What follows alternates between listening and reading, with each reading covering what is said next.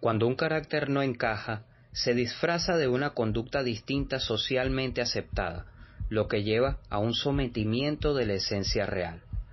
¿Cuánta represión es capaz de tolerar el individuo antes de estallar en un impulso instintivo? Nunca conoceremos la naturaleza de los que nos rodean, ni su permisividad ante el control social. Todos somos propensos a cometer cierta clase de delitos en mayor o menor medida. Algunos no son capaces de discernir entre lo ético y lo moral, llevando sus perversiones al límite de la extravagancia. Crímenes del Mundo es un podcast que retrata todos estos comportamientos. Víctima, victimario, podría ser tu vecino.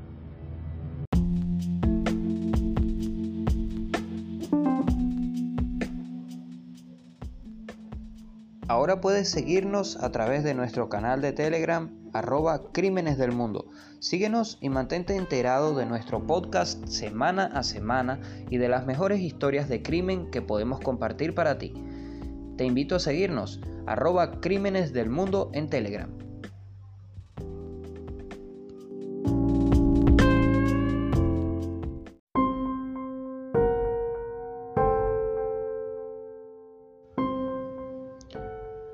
Bienvenido a una nueva edición de Crímenes del Mundo. En este cuarto episodio de nuestra temporada Mafias hablaremos de la que nos falta de la mafia italiana, la Sacra Corona Unita. Un episodio un tanto corto y que finaliza con él la serie de episodios con base en la mafia italiana. La Sacra Corona Unita es una organización criminal mafiosa de la región de Apulia, en italiano Puglia, en el sur de Italia, y especialmente activa en su capital Bari. Conocida como la Cuarta Mafia, es relativamente reciente. Nació en 1981. A diferencia de la Camorra, la Andrangheta y la Cosa Nostra, que ya son de comienzos del siglo XIX e incluso de finales del siglo XVIII. Tiene conexiones con la Andrangheta, la Camorra y la Cosa Nostra que ya habíamos nombrado y opera con el tráfico de drogas, la prostitución, la extorsión y el lavado de dinero.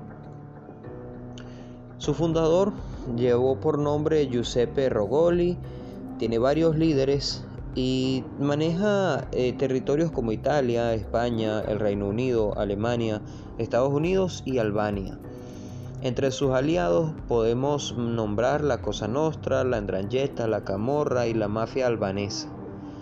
Entre sus actividades delictivas se cuentan el contrabando de tabaco, tráfico de armas, tráfico de drogas, secuestro, extorsión, fraude, inmigración ilegal, usura, blanqueo de capitales, asesinatos, trata de seres humanos, corrupción política, pornografía y apuestas ilegales actualmente eh, se encuentra activa y empezó a operar aproximadamente entre el 1970 y 1981. Se cuenta que aproximadamente existan 2.000 miembros en esta organización. La Sacra Corona Unita se compone, se compone de tres niveles jerárquicos diferentes.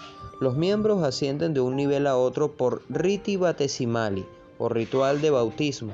El simbolismo religioso es probable que le quede a la Sacra Corona Unita como una reminiscencia de su pasado junto a la Camorra.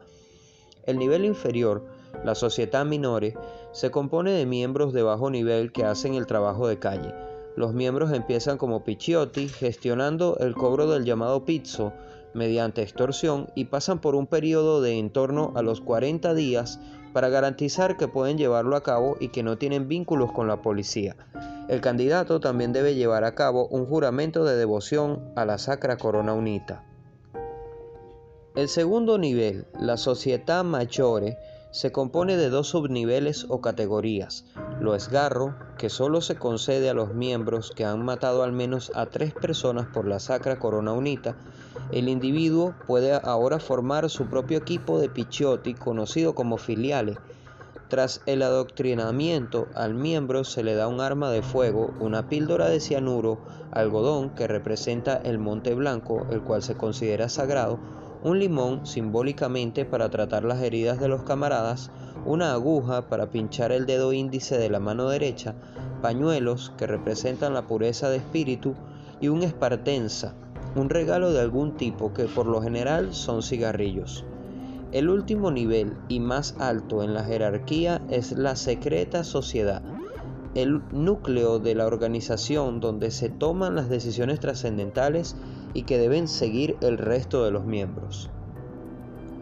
El nombre de esta organización, fuertemente ligada a la religiosidad popular, se compone de tres palabras.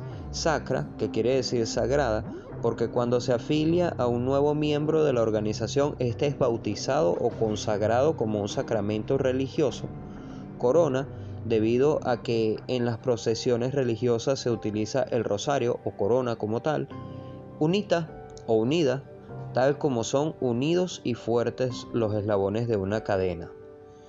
Los miembros de esta organización, al igual que en otras organizaciones criminales italianas, hacen un juramento de lealtad y fidelidad, inspirado en la religión y la pertenencia a una familia o un clan.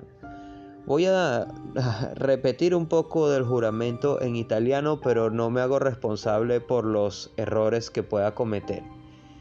Giuro su questa punta di pugnale bagnata di sangue di essere fedele sempre a questo corpo di società di umani liberi, attivi e affirmativi, appartenenti alla Sacra Corona Unita e di rappresentarne ovunque il fondatore Giuseppe Rogoli. Eh, más o menos este es el juramento de la Sacra Corona Unita.